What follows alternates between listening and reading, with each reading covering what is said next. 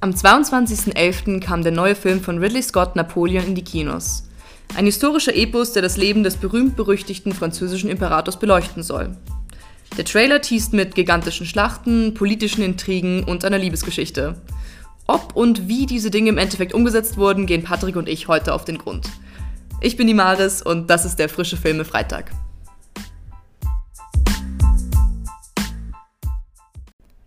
Und damit herzlich willkommen zu unserer heutigen Folge. Heute reden wir über den neuen Film Napoleon, der erst diese Woche, nämlich am 22.11. rausgekommen ist. Und Patrick hat ihn schon gesehen. Mhm. Ich tatsächlich noch nicht. Ähm, deswegen werde ich jetzt heute Patrick quasi interviewen, weil ich schon ganz gespannt auf diesen Film bin.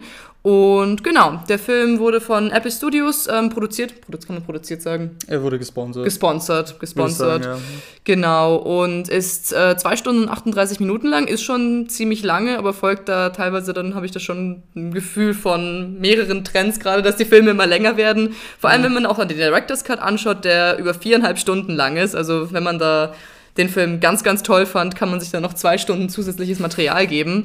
Ja. Ähm, genau. Und der Director, der ist Ridley Scott, ist ein schon sehr gut bekannter Regisseur auf jeden Fall. Patrick, bist du ein Fan von ihm? Kennst du viele seiner Filme? Tatsächlich Teilweise. Also äh, es gibt halt Filme, die ich tatsächlich immer noch nicht gesehen habe. Also zum, zum, Beispiel, die man kennt, sind Alien äh, und Alien 5, also mhm. äh, Covenant. Covenant? Covenant? Covenant. Covenant. Ja, wurscht. Auf jeden Fall, äh, der erste äh, und originale Alien-Film ist von Ridley Scott. Ähm, dann auch Prometheus, ja. Äh, der quasi wie Alien ist. Ähm, die Filme, die mich sehr abgeholt haben, war gerade Gladiator aus dem Film 2000. Mhm äh, aus dem Jahr 2000. Äh, dann Robin Hood aus dem Jahr 2010. Äh, dann Blade Runner aus 1982, die Fortsetzung von Blade Runner. Uh, und sein letzter Film, den er gemacht hat, The Last Duel mhm. uh, aus 2021. Und auch ein Film, der mich, mich sehr begeistert hat, war uh, Kingdom of Heavens mit Orlando Bloom. Und mhm. ja, also man merkt, finde ich, Ridley Scott's hat vor allem so zwei Spektren. Also einmal so Horror, äh, Science Fiction, also mit Alien, Blade Runner, Prometheus und dann halt auch so äh, historische große Ebenen, vor allem mit diesen gigantischen Schlachten. Ne? Ähm, im Königreich der Himmel, Gladiator, äh, The Last Duel, Robin Hood. Also ähm, das waren diese historische Ebenen, die sehr viele historische Figuren drin haben, äh, gerade mit diesen gigantischen Schlachten. Also ja. Königreich der Himmel hat eine äh, riesige... Den kenne ich, das ist ja. ein echt cooler Film. Also, ich also, noch nicht gesehen. Äh, so eine riesige Belagerung dann von, von Jerusalem, also äh, wirklich heftig. Ja. Und ja, kennst du eigentlich was von Ridley Scott so? Ich kenne Kingdom of Heaven kenne ich und Robin Hood tatsächlich. Also Robin mhm. Hood habe ich auch gesehen, weil ich einfach riesiger Robin Hood Film äh, Fan bin einfach. Also ich liebe so, also ich, ich liebe einfach generell Robin Hood Verfilmungen oder auch äh, ja zum Beispiel oder auch keine Ahnung es gibt zum Beispiel einen Film über Robin Hoods Tochter wo sie der Main ja, Character ist ja die finde ich aber gut genau also, liebe ich ja. liebe ich ja. ähm, genau und fand die Verfilmung eigentlich auch ziemlich cool die 2010er Version mochte auch den Hauptcharakter sehr gerne ich habe seinen Namen vergessen von uh, Russell Crowe ist genau. auch bei Gladiator der, äh, der, äh, der der Protagonist. Ich finde halt, äh, Robin Hood ist tatsächlich meine Lieblingsverfilmung von Robin Hood, mhm. bis auf die Disney-Fuchs-Verfilmung. Ja! oh. ähm, und habe ja auch mal darüber geredet, das ist mein, mhm. mein, mein Lieblings-Disney-Film. Ähm, die Sache ist, das, was ich gerade an Robin Hood und an äh, Ridley Scott, äh, Scott mag, ist, äh, und das ist auch die Stärke von Napoleon, finde ich, er schafft es, eine wirklich schöne historische Atmosphäre zu schaffen. Also ist eigentlich also, ziemlich genau perfekt als Regisseur für Napoleon einfach genau, gewesen. ja. Also gerade das, das, äh, das, nehme ich euch gleich direkt vorweg. Mein, äh, ich glaube, mein eher, äh, Kritikpunkt eher an dem Film Napoleon ist das Drehbuch. Mhm. Also sehr viele Sachen, was der äh, Film gemacht hat, äh, hat mir, also erzählt äh, hat, hat mir nicht so gefallen, aber darüber reden wir dann eh noch. Mhm. Ähm, auf jeden Fall das, was Ridley Scott halt, finde ich, gerne macht, ist, diese historischen Epen zu schreiben, mit dieser, äh, dieser Atmosphäre, äh, aber dann halt Geschichten zu schreiben, die halt schöner zu erzählen sind. Das sind keine Dokumentationen. Yeah. Ähm, und ja, zum Beispiel Gladiator ähm, handelt von äh, teilweise, also ist der Antagonist äh, der Imperator Commodus, der ähm, sogar gespielt wird von Joaquin Phoenix, der ähm, ja auch Napoleon spielt. Mhm.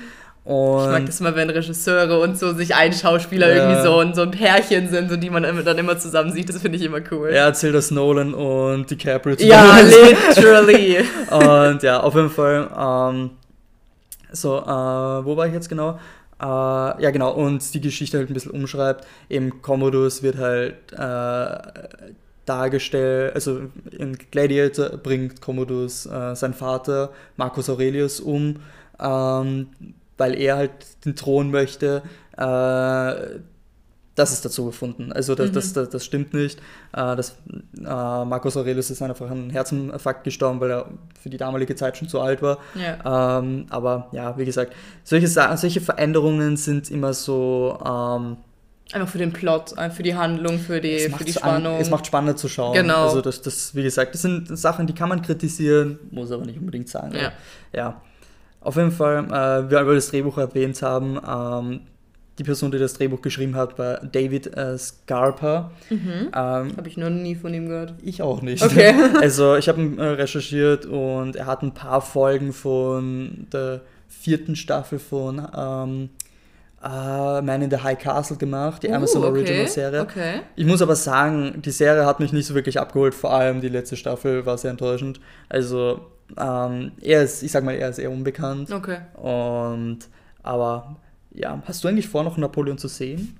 Ich werde ihn mir sicher noch anschauen, ja. Also ich muss sagen, ähm, eher dann aus Interesse wahrscheinlich auch nach der heutigen Folge, ähm, aber ich bin jetzt nicht so der riesige, deshalb habe ich schon bei Oppenheimer drüber geredet, dass ich jetzt nicht unbedingt so interessiert bin in so, okay, wir nehmen jetzt einen, einen, einen, einen historischen Charakter und sagen, wir vermenschlichen den oder wir stellen jetzt Tyrannen dar oder keine Ahnung was. Also mhm. ist jetzt nicht so unbedingt das, was mich Genre, mein Genre einfach, ich, genau. Ja. Also, mhm. aber wie gesagt, also ich schaue mir da auch gerne an, einfach nur, weil ich es interessant finde, aber ich erwarte jetzt nicht, dass es mein Lieblingsfilm wird. Also gerade was Ridley Scott angeht, kann ich mir vorstellen, dass dir Last Duel vielleicht äh, interessieren könnte. Mhm. Gibt es auf Disney Plus ähm, und ist halt eine äh, spielt im Mittelalter und es geht quasi darum, es spielt Adam Driver mit.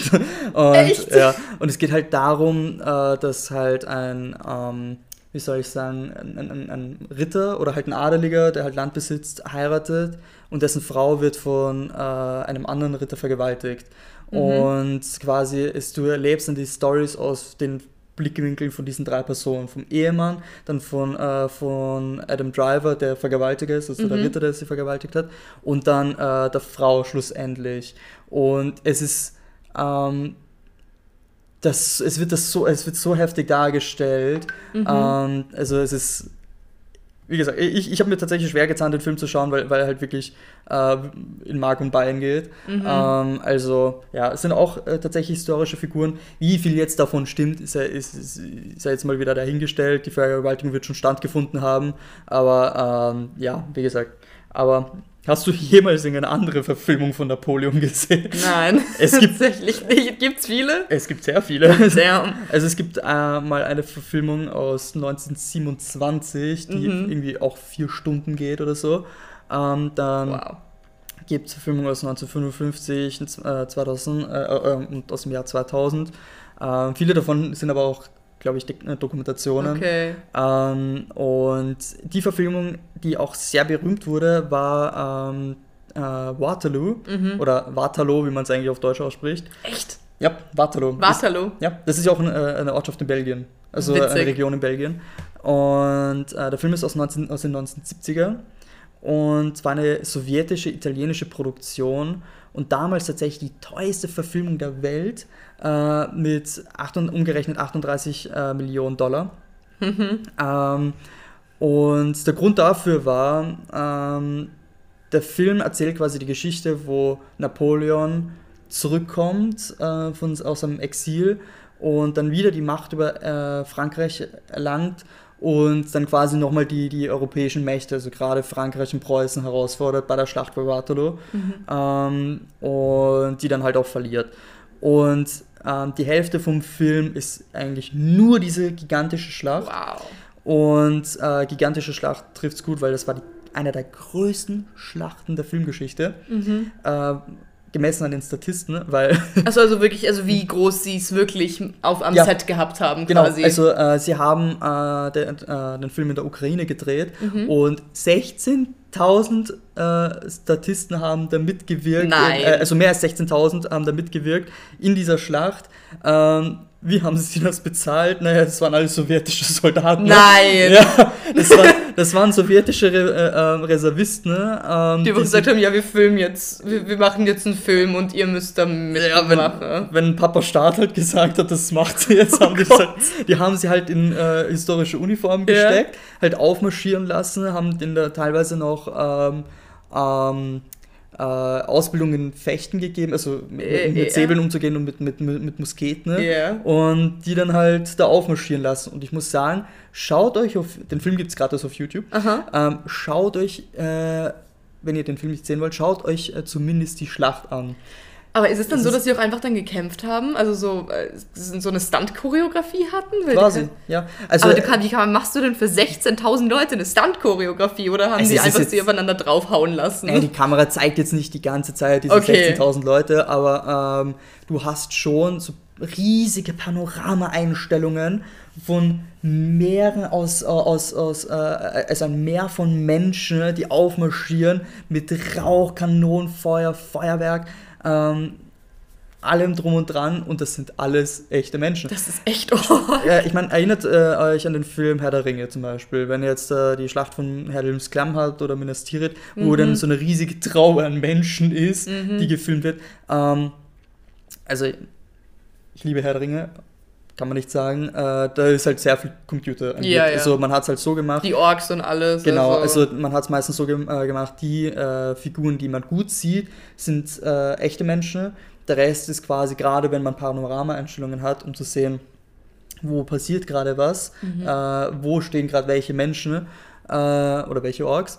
da hat man dann Computer eingesetzt. Mhm. Also gerade wenn es um diese gigantischen Trauben angeht, also ja. logischerweise. Ja. Ähm, ja, bei dem Film. budgetmäßig Sinn eigentlich. Ja, natürlich. Das, ja, der Film hat das mit echten Menschen gemacht. Das ist echt arg. Also, äh, ja, auf jeden Fall.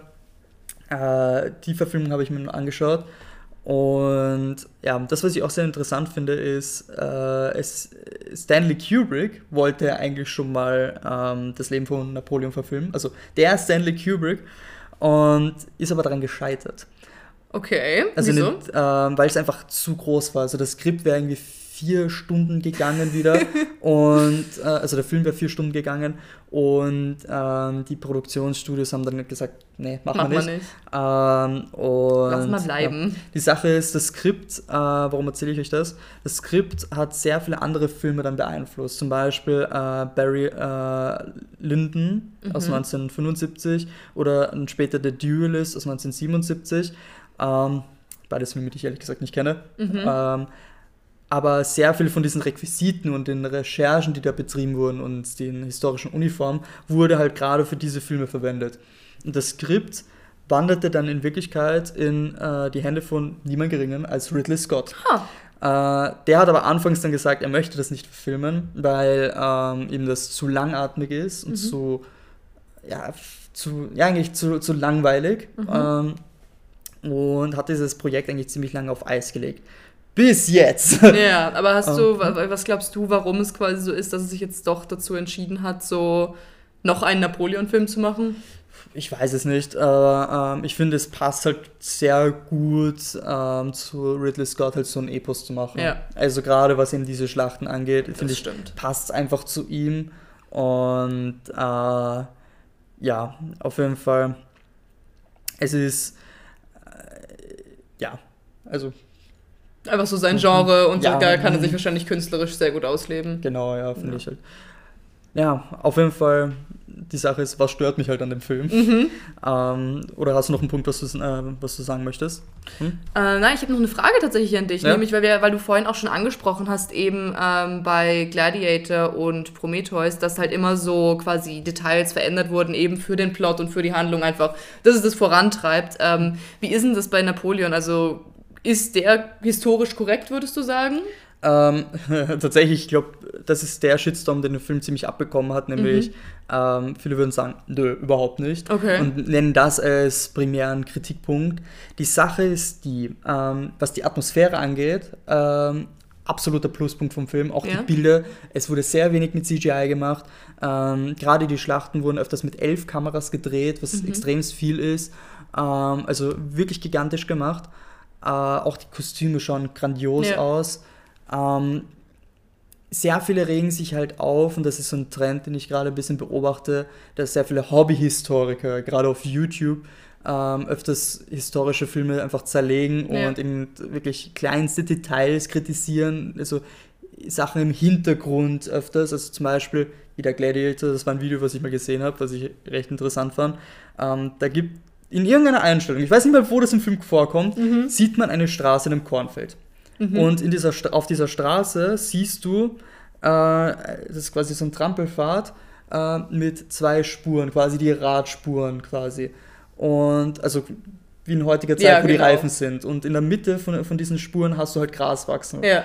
Und der Historiker hat gesagt, ich weiß nicht mehr, wer das war, dass es in dieser Zeit sowas nicht gegeben hätte, weil äh, so ein Trampelpfad entsteht, weil, wie, wie man schon sagt, das, die, die, die, die Zugstiere, nein, die, die Zugstiere äh, trampeln es nieder. Das sind nicht immer so. die Reifen, die, die die Spuren machen, sondern ähm, oder in den Weg setzen, sondern eben die, die Tiere.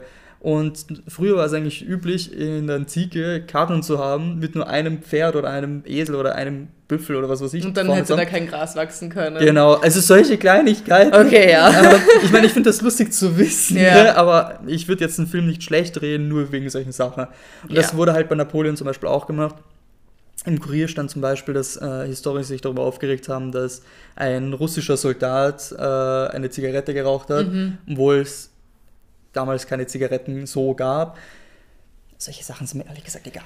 Ja, also, ich, ich, ich habe auch irgendwie das Gefühl, dass, keine Ahnung, ich kann mir per se nicht vorstellen, dass irgendein Historiker jetzt unbedingt happy sein wird mit generell historischen Hollywood-Verfilmungen. Yeah. Weil der Grund, warum sie verfilmt werden, ist immer noch Entertainment und nicht historische ähm, Akkura was ist das deutsche äh, Wort? Accuracy. Äh, Akkurarität. Akkuratheit. Akkuratheit. Genau, ja, ja, genau. Yes. Also, dass sie akkurat sind. Also, ich glaube nicht, dass es da irgendwelche, also, wie gesagt, es ist nämlich für Entertainment. Also, die, die, also, es gibt ja schon genug Historiker, die sich über gewisse Dokumentationen aufregen, weil sie nicht historisch akkurat sind oder einfach falsch gemacht werden. Und wenn du dann eine Hollywood, eine Hollywood-Produktion hast, dessen eigentlich Main Intent ist, Leute zu entertainen, ja. glaube ich, kannst du als Historiker nicht wirklich happy werden. So. Das ist vor allem die Sache, also es ist gerade so der Kampf, äh, dass ich momentan das Gefühl habe, ähm, dass vor allem Dokumentationen immer mehr äh, wie Spielfilme sein wollen und dann eigentlich den historischen äh, Konzept äh, äh, ver Ja, das war ja auch mit Cleopatra, war das ja so irgendwie so ein Versuch mit so einer Action- Doku oder ja, was auch immer das war. Ich habe es nicht gesehen. Vor, vor Cleopatra, gut, da gab es auch wieder so Rassismusdebatten, äh, darauf will ich mich jetzt gar nicht mal unbedingt ja, einlassen. Aber, aber ähm, zum Beispiel auch auf Netflix gab es äh, Dokumentationen eben über römische Imperien, mhm. äh, äh, also Imperatoren, also zum Beispiel Julius Caesar etc. Ja. Und da wurde auch sehr viel gemacht, was wenig Sinn macht, also oder gezeigt, was wenig Sinn macht oder halt äh, sehr übertrieben ist um halt einfach Spannung. Also man hat öfters versucht, eine Dokumentation auf Netflix als Netflix-Serie zu verkaufen. Mhm. Und äh, ja, ich habe so das Gefühl, dass das halt sehr oft missverstanden wird, dass also von, von, von Produzenten, äh, dass Dokumentationen halt Aufarbeitungen sind, um Wissen zu, zu betreiben äh, und zu verbreiten und nicht um zu entertainen primär. Also ja, eine Mixtur von beidem ist natürlich toll, aber ja. ja ich weiß eben nicht mal, ob so eine Mixtur von beidem irgendwie, irgendwie gut ist. Ich glaube, das ist vielleicht eher das Problem, sondern es sollte einfach sein, es gibt die Spielfilme, mhm. die können natürlich an die Geschichte angelehnt sein, weil die Geschichte ist spannend, damit kannst du was machen, so, das ist ja cool. Mhm. Und dann soll es aber auch Dokus geben. Also ich glaube, für, und das ist einfach getrennt lassen eher so. Das eine ja. ist halt ein bisschen trockener, aber ja, das, du schaust es dir an, damit du halt weißt, okay, das sind jetzt Fakten, mhm. die, das, dass du dich weiterbilden kannst quasi. Und ich finde, wenn das dann so irgendwie gemischt wird, ich glaube, das ist, kann dann dann ja. teilweise eben ein bisschen schwierig werden. Aber was äh, ähm, historische Korrektness angeht, äh, kommt eigentlich schon ein ziemlich großer Kritikpunkt von mir, nämlich mich stören nicht solche Sachen wie das wir einen russischen Soldaten sehen, der eine Zigarette raucht. Oder mhm. dass Napoleon äh, in die Schlacht reitet mit dem Säbel äh, höchstpersönlich. Also bei der Schlacht bei Waterloo. Solche mhm. Sachen gab es nicht. Yeah. Ähm, das ist mir egal. Das, was mich stört, ist, bei historischen Filmen oder Serien äh, hat man äh, gewisse Momente oder Elemente, die äh, wo du sehr viel Interpretationsspielraum hast. Mhm. Das ist da, der Moment, wo äh, Drehbuchautoren äh, quasi einen Film wirklich gestalten und äh, aus Geschichte einen Film machen.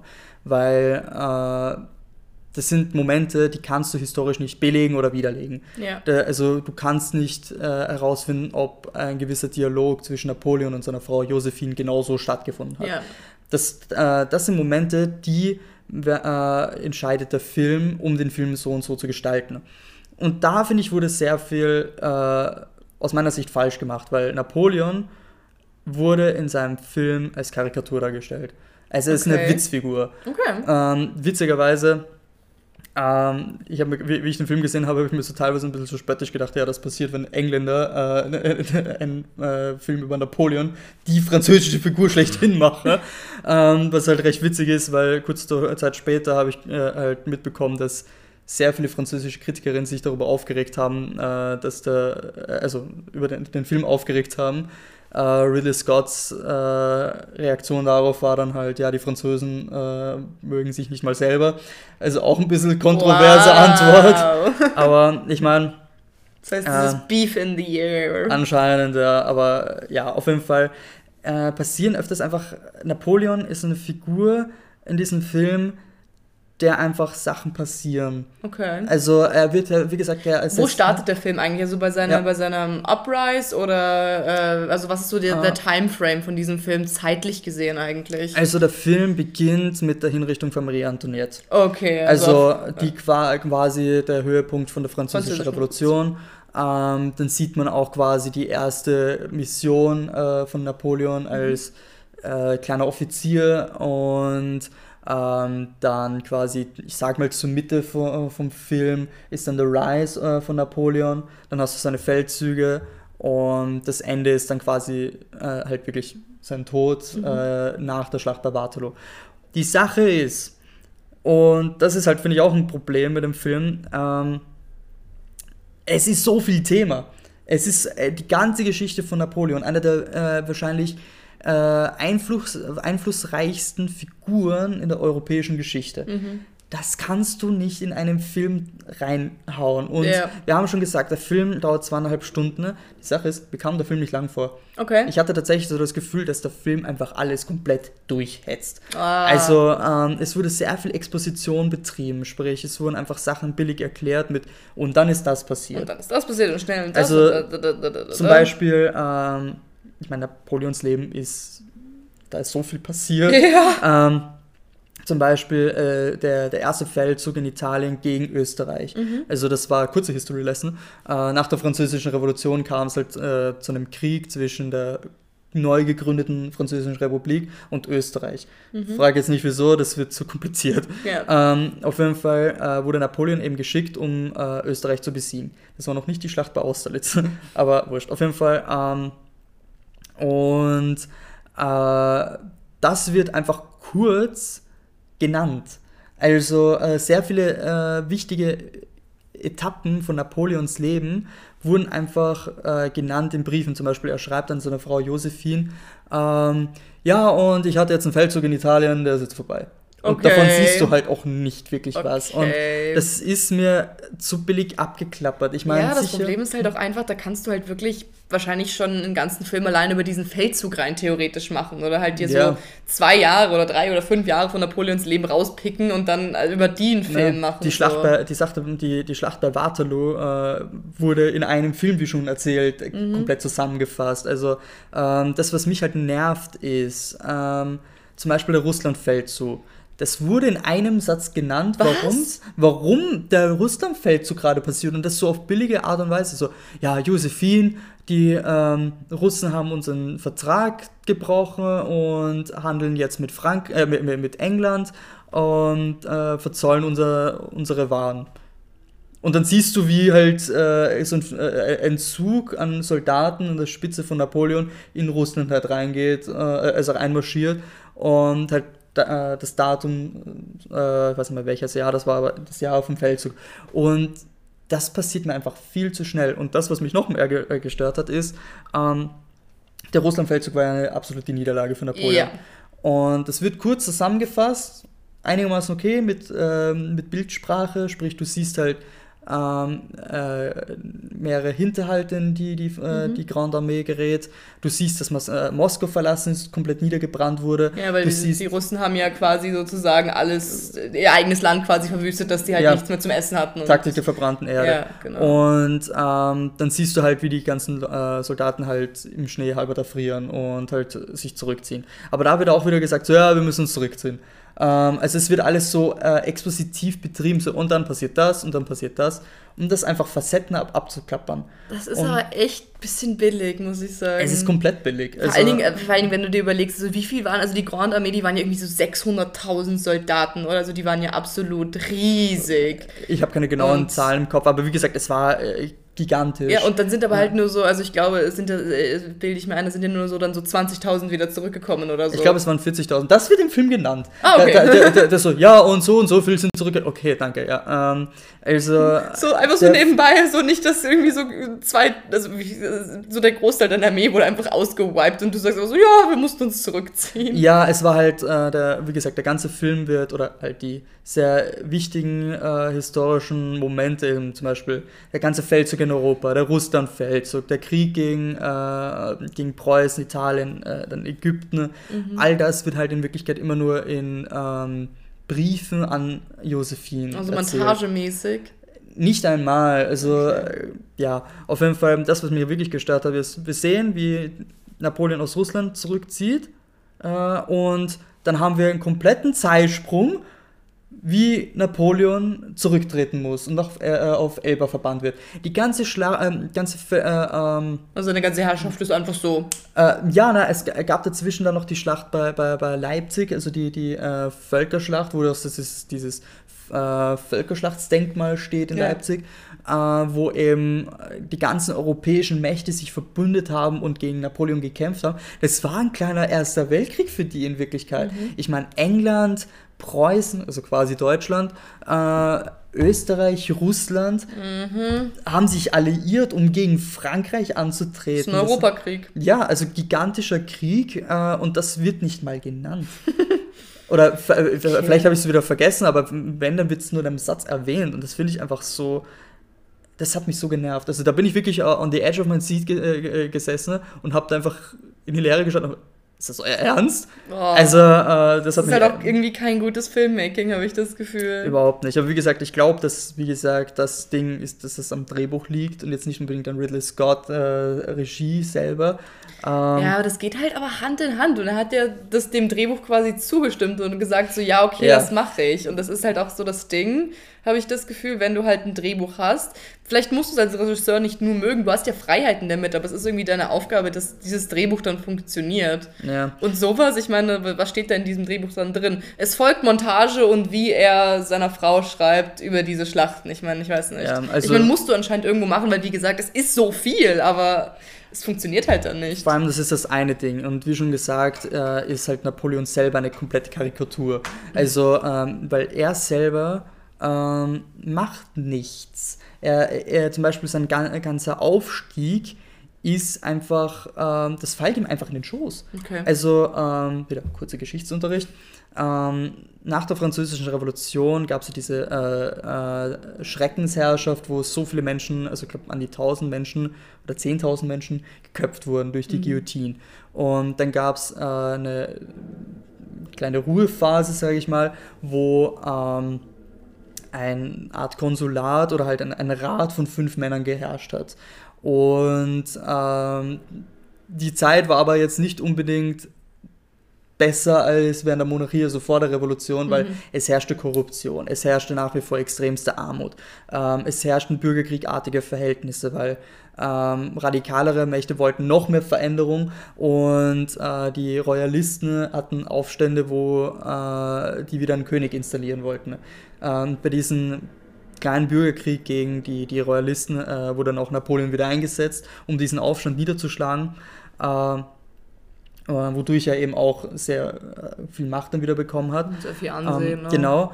Uh, auf jeden Fall kam irgendwann Napoleon her und hat gesagt, so geht es nicht weiter, dieser Rat funktioniert nicht und er hat einen Putsch durchgeführt, wo er sich selber dann als ersten äh, ähm, Konsul quasi äh, selber etabliert hat mhm. und schlussendlich dann äh, auch zum Kaiser gekrönt hat, selber eben. Ja. Ähm, und das Gefühl, und dass es im Film sehr einfach dargestellt wurde für ihn. Es wurde komplett lächerlich dargestellt. also es, äh, äh, die, die ganze Szene von diesem Putsch, die so spannend hätte sein können, so äh, die, die einen extremsten Punkt in Napoleons Leben darstellt, wurde es das war lächerlich, also das war, das war, das war eine Komödie. Das hm. wurde lustig dargestellt mit lustiger Musik. Dann siehst du eine Frau, äh, Frau, die histor äh, äh, äh, ähm, hysterisch anfängt zu schreien und die Wache stellen sich komplett deppert an in Wirklichkeit. Also okay. es wird komplett lächerlich dargestellt. Also ähm, und allgemein hatte ich sehr oft das Gefühl, dass der äh, Film ähm, Teile, also Elemente von Comedian haben wollte, also von einer Komödie. Okay. Ähm, und zum Beispiel Vergleich, äh, kennst du den Film Death of Stalin?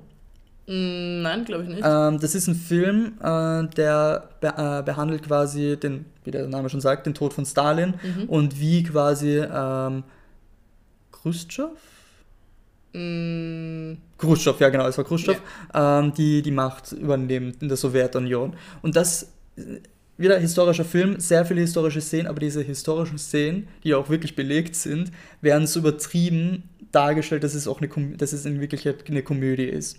Und da weißt du das, also äh, du, du schaust dir den Film an und weißt von Sekunde 1, das ist eine Komödie. Okay. Also der, der, der Film wird auch so präsentiert. Ja, aber ähm, das ist bei Napoleon ja gar nicht der Fall. Also ich habe ja. den Trailer halt ja. gesehen und mir so ein paar Szenen halt angeschaut, was es auf YouTube halt gibt und das wird halt, also das überrascht mich jetzt komplett, weil ich dachte halt, das wäre so ein komplett ernster Epos eben über wie Napoleon sich halt seinen Weg zur Macht erkämpft und erklimmt halt quasi ja. und äh, teilweise, teilweise, also wie gesagt, es gibt Szenen, die er, das ist eben das, was mir der Film äh, präsentiert hat, wo ich gedacht mhm. habe, okay, das wird sein. Mhm. Ähm, aber dann habe ich den Film gesehen und hatte das Gefühl, es sind einfach Teile von der Komödie. Der okay. Film wusste öfters selber nicht, was er jetzt genau will. Was er ist, genau. Und das ist halt, finde ich, ein sehr großer Kritikpunkt, äh, Kritikpunkt von, von mir eben. Zum Beispiel eben die, äh, was ich meinte, die Machtübernahme von Napoleon. Ähm, also da, da, da, hat er selber nicht viel gemacht. Also es sind, ist irgendein Politiker, ich weiß nicht mal mehr, wer das war, zu ihm hingekommen und hat gesagt, ja, wir müssen jetzt einen Putsch durchführen, weil der Rat funktioniert nicht. Und er steht da, okay, machen wir. ähm, dann. Äh, aber da kann man ja auch halt nicht belegen, ob es wirklich so war oder so. Aber halt, nee. da, da, hast du halt eigentlich so diesen Interpretationsraum, wo du was Spannendes machen kannst. Genau das ist mein Punkt. Das sind dann die Momente, wo ich das Gefühl habe, eben, da kannst du Napoleon in deiner eigenen Geschichte formen, wie du möchtest. Und ich finde es eben so witzig, weil äh, Ridley Scott hat tatsächlich auch gemeint, er möchte in seinem Film Napoleon sehr ähnlich wie also grausam darstellen, mhm. wie zum Beispiel Hitler so oder Tyrannen Stalin. Halt ja, ein Tyrannen. Ja. Ähm, und das Gefühl hatte ich eben auch ein bisschen im Trailer. Mhm, genau. Und, und, das ist aber nicht rübergekommen. Überhaupt nicht. Also mhm. äh, Ridley Scott wurde tatsächlich auch kritisiert, dass er gemeint hat, er möchte, äh, also er vergleicht Napoleon mit Hitler mhm. äh, und hat halt darauf gesagt, ja, die ganzen Leute wie Karl der Große, Alexander der Große, äh, Julius Caesar, mit denen sich Napoleon auch selber öfters verglichen hat äh, und immer noch sehr viel verglichen wird, das sind alles Massenmörder. Mhm.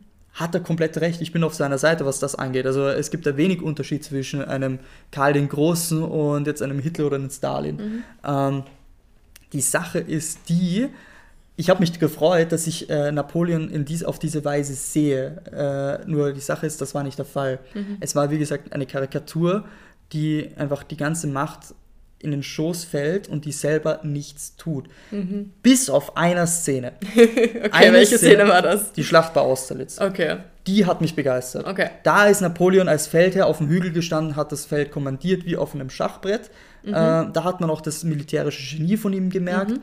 Ähm, mit äh, Tricks, die er angewandt hat und, und ähm, Taktiken. Mhm. Äh, da, ich, äh, da bin ich da gesessen und hätte am liebsten geschrien, das ist Napoleon. Ja. So stelle ich mir Napoleon vor. Nicht ja. das, was ich davor gesehen habe, wie er an die Macht gekommen ist. Ja. Ähm, und äh, die Sache ist, das kommt nicht mehr wieder. Also bei Waterloo zum Beispiel, bei der Schlacht, die inszeniert wurde, äh, steht er in Wirklichkeit einfach nur da, schaut in die Leere äh, und seine Generäle kommandieren die ganzen Schlacht und bestimmen, was passiert. Er steht einfach nur da. Okay. Auch wie ihm äh, an die Macht kommt. Er steht da, ist komplett panisch, weil er gerade äh, beinahe von diesem Rad umgebracht wurde. Mhm. Ähm, und sein Bruder steht da und sagt, ja, Wachen, wir müssen jetzt äh, äh, einen Putsch machen, sonst stirbt euer Anführer Napoleon. Er sagt sogar, okay, ihr macht jetzt einen Putsch oder ich bringe, äh, bringe euren Anführer Napoleon um. Was, wo ich mir gedacht habe, was? Was passiert da gerade? Und äh, ja, also wie gesagt, ich fand das sehr komisch. Ja, weil das Ding ist halt so, okay, wenn du eine Person so darstellen möchtest, also ich meine, wenn Ridley Scott jetzt gesagt hätte, okay, er will sich darüber lustig machen, ich keine Ahnung, kann ja sein, ich weiß es nicht, mhm. dann wäre es ja was anderes. Dann kann man das noch immer kritisieren als persönliche Präferenz, so ja, okay, finde ich halt finde ich nicht so cool oder ähm, ist nicht so entertaining oder was auch immer. Aber das Ding ist, wenn er ihn halt als Tyrannen darstellen wollte und das halt einfach nicht geschafft hat und er so durch eine Witzfigur wird, dann ist es halt auch, das ist dann halt einfach nur nicht geil. Ja, also wie gesagt, das ist das, äh, was ich an dem Film kritisiere. Er verkauft sich als historisches Epos, wo ähm, eine historische Figur wie Napoleon wirklich, teilweise sogar kritisch, ähm, als Tyrann dargestellt wird, als mhm ja quasi böse. Als Antagonist ähm, als Hauptrolle so quasi. So ein bisschen, ja. ja. Und äh, dann geht er im Film eine komplett andere Richtung und macht daraus eine Comedy und äh, aus ihm eine, äh, eine ja, so ein Hampelmann in Wirklichkeit. Mhm. Und äh, ja, wie gesagt, auch das merkt man, finde ich, teilweise bei der Beziehung mit, äh, zu seiner Frau Josephine. Mhm.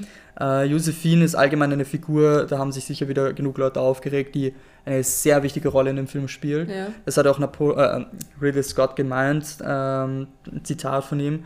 Uh, contrasting Napoleon's war to conquer the globe with the uh, dictator's romantic war with his uh, adulterous wife.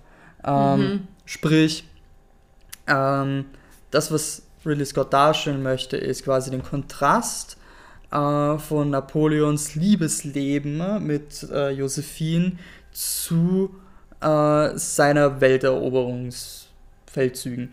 Ähm, die Sache ist, äh, auch da wird wieder, finde ich, Napoleon sehr komisch dargestellt. Also gerade in Szenen, wo ich nicht weiß, ob die so passiert sind. Also es kommt eine Sexszene vor, mhm. wo Napoleon einfach richtig lächerlich dargestellt wird, also mehrere, wo er äh, sie halbert vergewaltigt, sage ich mal. Also, What the ähm, fuck? Also wo es, es, wird so quasi dargestellt, als wäre Napoleon einfach komplett schlecht im Bett. Aha. Und halt ein extrem schlechter Liebhaber. Okay. Ähm, und äh, ja, wird sie halt quasi einfach behandeln wie, weiß nicht, ein Sexobjekt so quasi. Ja. Ähm, ich meine, es wird schon noch gezeigt, dass er wirklich verliebt in sie war. Es wird quasi einfach nur so dargestellt, dass er einfach richtig schlecht im Bett. Und das war so eine Szene, die ich einfach so dermaßen unangenehm fand. What is it? Was ist es gerade irgendwie mit diesen, mit diesen historischen gefühlten Biopics und die, diesen weirden Sex? Das erinnert mich gerade so an Oppenheimer. Ich ja, aber den, Oppenheimer sah ja noch normal aus im Gegensatz zu oh Gott, also, Oppenheimer war doch schon nicht normal. Das war normal im Gegensatz zu Napoleon, oh, ich sag's oh Gott. Und ich bin da gesessen. Vielleicht schaue ich mir doch nicht an, das macht mir mal Angst, what the fuck. Also ich bin im Kino da gesessen, ich war mit ein paar Freundinnen. Äh, liebe Grüße übrigens an Mara, Anna, Julia, ähm, weil die sind alle äh, wir sind in der Reihe gesessen und ich höre einfach vom anderen Ende wieder irgendjemand von denen, ich weiß mal, ob es ein Quieten war oder ein Stöhnen, aber anscheinend waren die alle ziemlich obsessed mit dieser Szene. Okay. Und ich mir echt denke, wie gesagt, ich will, da, wieso zeigt man das so? Ich meine, wenn du darstellen möchtest, dass Napoleon kein guter äh, Ehemann oder Liebhaber ist oder halt, dass er quasi so der äh, so ein so, soziales äh, Analphabet ist, dass er äh, quasi nur Krieg kennt und nur Feldzüge yeah. und quasi äh, schlecht in Romanzen ist, ähm, was übrigens nicht ganz stimmt, ähm, dann kannst du das anders darstellen. Yeah. Ähm, warum muss ich jetzt wissen, dass Napoleon schlecht im Bett war? So, yeah. Wirklich, ich, und vor allem, wo musst du das so darstellen? Auf jeden Fall, ja. Äh, wie gesagt, das fand ich sehr unangenehm. Prinzipiell fand ich die Beziehung, äh, wie die dargestellt wurde, allgemein sehr komisch, okay. weil ähm, die Sache ist, das ist auch so ein Thema, was äh, Oppenheimer betrifft, äh, Ehen und Beziehungen damals waren logischerweise ganz anders als heute. Also yeah. sowas wie Romanzen äh, waren, wie gesagt, damals ein komplett anderes Thema. Ja, und vor allem, wenn du äh, dann mit einem Herrscher legit zusammen bist und verheiratet ich mein, bist. Äh, History Lesson. Mhm. Ähm, die beiden äh, haben äh, standesamtlich geheiratet, als Napoleon noch ein kleiner Offizier war. Ah, okay. Und die Sache war, ihre Beziehung war eher jetzt nicht unbedingt, äh, ich meine, Napoleon war komplett in sie verliebt, ja. aber ähm, die Sache ist, die Beziehung zwischen Napoleon und Josephine war vor allem sehr taktisch und politisch. Okay. Sprich, die beiden waren, waren ein Team, äh, also ein Team. Sie hatte sehr gute Verbindungen ähm, zu, zum Adel und, und, und äh, ähm, zu, zur hohen Gesellschaft, die quasi Napoleon sehr geholfen haben, an die Macht zu kommen oder halt allgemein Macht zu bekommen und sehr viel einfach Reichtümer an, äh, zu, zu eignen, gerade dann durch dieses gigantische Imperium. Und äh, sie hat dann von diesem Reichtum auch profitiert. Mhm. Also es war so ein Geben und Nehmen zwischen den beiden. Sie ja. hat, war berühmt dafür, extremste Ausgaben zu haben, so extremsten Punkt zu haben. Die hat so viele Kleider besessen mhm. ähm, und hat tatsächlich auch den Modegeschmack ähm, von äh, Frankreich damals sehr geprägt, tatsächlich. Ah. Also der, der, der, der bis heute tatsächlich sogar sichtbar ist. Ähm, also so Power Couple-mäßig, so nach dem Motto. Ja, und es wird aber, finde ich, sehr einfach dargestellt, wie als wäre, ähm, wie soll ich sagen, würde einfach nur Napoleon von ihr profitieren und sie überhaupt nicht. Äh, wo ich mir denke, das kommt öfters falsch rüber. Also, wie gesagt, zum Beispiel, Napoleon hat äh, darauf bestanden, dass Josephine zur Kaiserin gekrönt wird, mhm. als Napoleon zum Kaiser gekrönt mhm. Sehr viele haben gesagt, dass Napoleon ähm, sich von ihr vor der Krönung scheiden lassen soll und sich eine neue äh, Frau suchen soll, um mit der äh, quasi Kaiserpaar zu sein. Mhm. Ähm, die Sache ist, äh, Napoleon ist sechs Jahre jünger als Josephine gewesen. Mhm. Und Echt, so im, im Trailer, das ich dachte, im Film ist sie jünger. Das ist das Ding. Äh, die Schauspielerin ist, glaube ich, eine fast zehn Jahre jünger als Joaquin Phoenix. Mhm. Ähm, und deswegen kommt das auch falsch rüber. Aber tatsächlich ist, war Josephine älter als Napoleon. Hm. Und ähm, äh, ja, auf jeden Fall. Aber ah, das klingt äh, jetzt fast so wirklich, als wäre das, würde das wohl das im Film so ein bisschen ausnutzend einfach dargestellt, sodass er sie so ein bisschen ausgenutzt hat. Ja, also der Film stellt so dar, aber die Sache äh, ist eben, wie gesagt, ähm, das Problem in dieser Beziehung war und der Grund, äh, also sehr viele haben gesagt, die beiden sollen sich endlich scheiden lassen, weil äh, Josephine war schon zu alt, um Kinder zu bekommen. Mhm. Also äh, im Film wird das so dargestellt, hm, wer, wer, wer, äh, warum bekommen die keine Kinder und äh, quasi äh, Josephine wird so dargestellt wie die Frau, die versagt so quasi und Napoleon kommt dann öfters hin so, warum kannst du mir keine Kinder schenken? Wo ich mir denke, das war für, damals für alle klar, dass sie keine Kinder mehr bekommen konnte. Ich glaube, die war bei der Krönung 40. Also, okay. ähm, und deswegen haben sie gesagt, ja, die ist zu alt, um äh, Königin zu sein. Also, mhm. wie gesagt, damals wurden ja Kinder mit Leuten vermählt. Also, äh, ja, ja. Du, du, hast ja schon mit 18 Kindern damals bekommen oder so. Ja, also Nap Napoleons nächste, äh, sie haben sich dann scheiden lassen. Zuerst haben sie es mit Adoption probiert. Mhm. Äh, sprich, sie, äh, die, die, ah Gott, wie war das dann? Verwandte von Napoleon und von Josephine haben dann geheiratet haben äh, ein Kind bekommen und das haben dann äh, Napoleon und Josephine quasi als Erben adoptiert. Okay. Ähm, um quasi so die Erbschaftslinie zu genau. sichern. Ja, aber das, hat Napoleon, ähm, das war ja eine von Napoleons Reformen, dass er halt auch selber seine Erbschaft bestimmen kann, als er genau, sich gekrönt hat. Genau, das war eigentlich, also allgemein hat, hat Napoleon sehr viele Reformen durchgeführt, ja. die im Film überhaupt nicht genannt werden. Hm. Ähm, und äh, wie gesagt, es ist äh, die Sache ist, die, die, dieses Erbe äh, ist dann halt, also das Kind ist dann gestorben mhm. und dadurch waren sie dann wieder ohne Erben. Mhm. Und daraufhin haben die beiden sich dann scheiden lassen und Napoleon hat dann eine österreichische Prinzessin geheiratet, die 15 war oder so. Ähm, also, ja. Und wow. ja, was mit den Kindern passiert ist, kann ich ehrlich gesagt nicht unbedingt sagen. Äh, das weiß ich leider nicht mehr. Ähm, später war dann tatsächlich, glaube ich, ein Neffe von Josephine irgendwie ähm, König von äh, Frankreich. Es gab ja dann nochmal Napoleon, ähm, der König von Frankreich war. Aber, also, ja, ein, ein, ein, nicht Napoleon, sondern ein, Bonaparte. Aber wie gesagt, anderes Thema. Ich fand allgemein war die Beziehung sehr komisch dargestellt, ehrlich okay, gesagt. Also, also, so als würde halt wirklich äh, Josephine komplett unter einem Psychopathen leiden, äh, allgemein das wollte ich eigentlich auch noch sagen, hatte ich sehr oft das Gefühl, also ich habe mich auf den Film gefreut und habe gedacht, äh, Joachim, Phoenix, Joachim Phoenix äh, wird Napoleon als ähm, ich war sehr ähnlich wie Commodus äh, äh, in Gladiator darstellen, so der, der äh, arrogante, gigantische Kaiser, ähm, der Mit leicht, Größenkomplex. der einfach wahnsinnig ist, äh, aber genial zu einem gewissen Grad. Äh, aber er hat mich ehrlich gesagt in sehr vielen Szenen eher an Joker erinnert. Ähm, mhm. Und gerade was die Beziehung angeht, hatte ich oft das Gefühl, so äh, Josephine leidet einfach darunter, dass sie mit einem Wahnsinnigen zusammen ist, der also, mich sehr an Joker, Joker erinnert oh hat. Gott, Na, das klingt ja fast so, als würde der Tyrann besser darge würde er jetzt besser in der Beziehung als Tyrann dargestellt werden als auf dem Schlachtfeld. so wie du das erzählst. Also ich habe so das Gefühl, dass Napoleon in dem Film als gar nichts gut dargestellt wird. Also er ist nicht äh, auf den Schlachtfelden und bei den Feldzügen tut er nichts. Mhm. Bei seinen politischen Intrigen, äh, um an die Macht zu kommen, macht er nichts. Das passiert alles per Zufall und fällt ihm in den Schoß. Und in der Beziehung ist er richtig schlecht, weil er ist ja, wie wir in der Sex-Szene sehen, schlecht im Bett. Ähm, also ich habe das Gefühl, der Film soll einfach Napoleon lächerlich darstellen lassen, mhm. was ja okay ist, nur dann äh, gestalte den Film als Karikatur, als, als, als äh, eine Komödie vielleicht. Ja. Aber wenn du einen Film machen möchtest über einen ruchlosen Diktator, äh, einen Tyrannen, der die einen, Welt erobern wollte. Oder einen, auch einen Liebhaber, weil das war ja der Trailer, weil ich, ich, ich, wie gesagt, der Trailer ist quasi so das Einzige, was ich von diesem Film gesehen habe. Und es war halt wirklich so, da wurden ja immer diese, diese Black Screens mit den Wörtern eingeblendet mit Tyrann, Liebhaber, Herrscher. Und also ich weiß nicht, und dann dachte ich mir so, okay. Ja, er ist das, nichts davon im Film.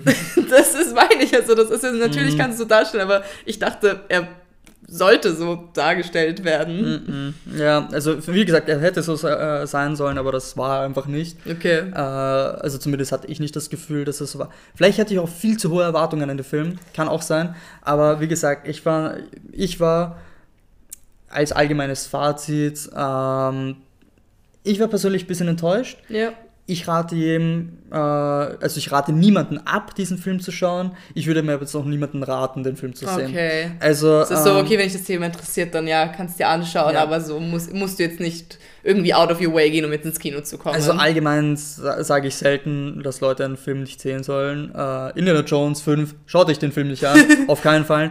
Aber äh, Napoleon könnt ihr euch gerne anschauen, wenn euch gefällt, sehr schön. Ja. Ähm, ich habe davon ehrlich gesagt nichts bekommen. Ja, ich bin gespannt. Ja. Ich, ich, muss, ich muss sagen, ich dachte eigentlich eher so, dass ich jetzt, dass du mir das so erzählen wirst und ich wahrscheinlich und ich dann Bock bekomme, den Film zu schauen. Ja, ja ich muss leid. es mir überlegen. Wie gesagt, mir, äh, die ganze Darstellung um Napoleon herum, äh, wie gesagt, ich hätte mich, hätt mich darauf gefreut, äh, diese Figur als Tyrann zu sehen, als wirklich einen wahnsinnigen Herrscher, der aber genial ist. Äh, und einfach ruchlos ist, aber halt über Leichen geht, aber trotzdem die Macht kommt, und halt ein militärisches Genie ist, dann kann man auch gerne sagen, dass er einfach ein schlechter Liebhaber ist, weil er einfach quasi nur Krieg im Kopf hat und yeah. quasi einfach zu, sag mal, unmenschlich ist, um zu lieben. Kann man gerne darstellen. Nur das, was da dargestellt wurde, hatte ich das Gefühl, man weiß nicht, was man mit dieser Figur anfangen soll. Okay. Ja. Ja, wollen wir vielleicht zum Schluss noch sagen, was dir irgendwie, hast du noch ein, zwei Sachen, die dir vielleicht gefallen haben? So, was, was war so das, dein Favorite-Ding an dem Film? Ähm, die Schlacht bei Austerlitz. Okay, das also, heißt, dass er wirklich so... Ja, also wie gesagt, das habe ich ja schon gesagt, äh, Regie, äh, grandios. Also die Bilder waren genial, äh, es wurde we mit wenig CGI gearbeitet, mhm. ähm, das hat man gemerkt. Man hat gemerkt, dass das echte Felder sind, dass das echte Re äh, Requisiten sind, dass das mhm. echte äh, Menschen sind in Kostümen. Ähm, das sah wirklich genial aus. Die Atmosphäre hat einfach gestimmt. Ähm, wie gesagt, inszenierungstechnisch hat es mir öfters nicht gefallen, äh, gewisse Mus äh, die, also Musik zu verwenden, die finde ich nicht gepasst hat, die sehr viele Szenen, wie schon gesagt, einfach lustig machen, mhm. die aber spannend sein sollten.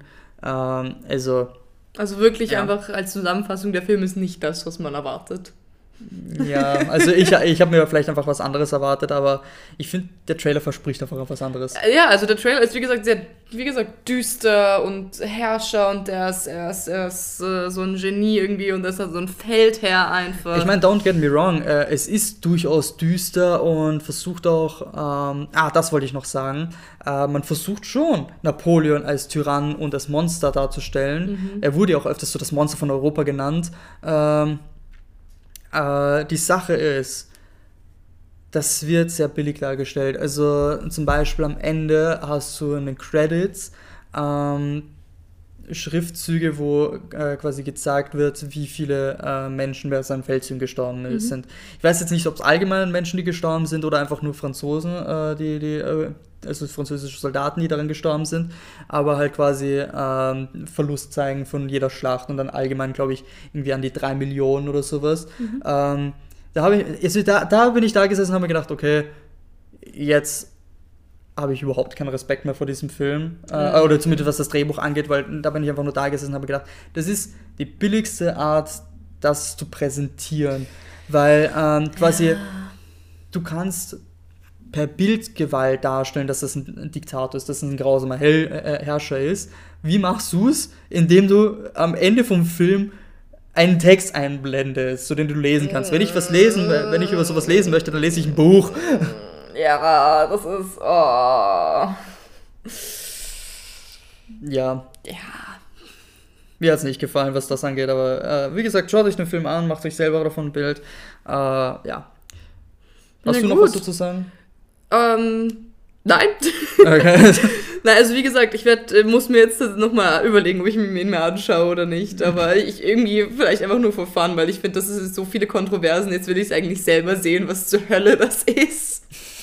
Ich meine, wie gesagt, es gibt definitiv schlechtere Filme. Ja. Also, äh, Indiana Jones 5. der Film nagt an mir. Existiert einfach nicht. Ähm, also, ja, wie gesagt, macht euch selber ein Bild davon, wenn, euch, wenn der Film euch gefällt. Äh, freut mich mir hat er nicht so gefallen. Ja, na, äh, mal schauen. Ich werde mir vielleicht eh. Ja, ich habe das Kino-Abo, weißt du? Ich, er läuft im Kino-Abo. Ich werde es mir im Kino-Abo hier in Wien anschauen. Das ist. Ja. Ja. Auf jeden Fall, danke fürs Zuhören. Vielen, vielen Dank. Und bis zum nächsten Mal. Bis Ciao. Bis zum nächsten Mal. Tschüss.